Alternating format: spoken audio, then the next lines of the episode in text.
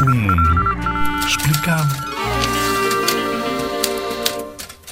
Com certeza que já ouviram falar por estes dias do João Almeida. É um ciclista português, nascido nas Caldas da Rainha, que deu muito que falar no Giro de Itália. É mais um dia de glória para João Almeida na volta à Itália em bicicleta. O ciclista manteve a atitude dos últimos dias. Vestindo a camisola rosa, que é como a camisola amarela em Portugal. João Almeida foi o português a manter a camisola rosa durante mais tempo Parabéns ao João Almeida.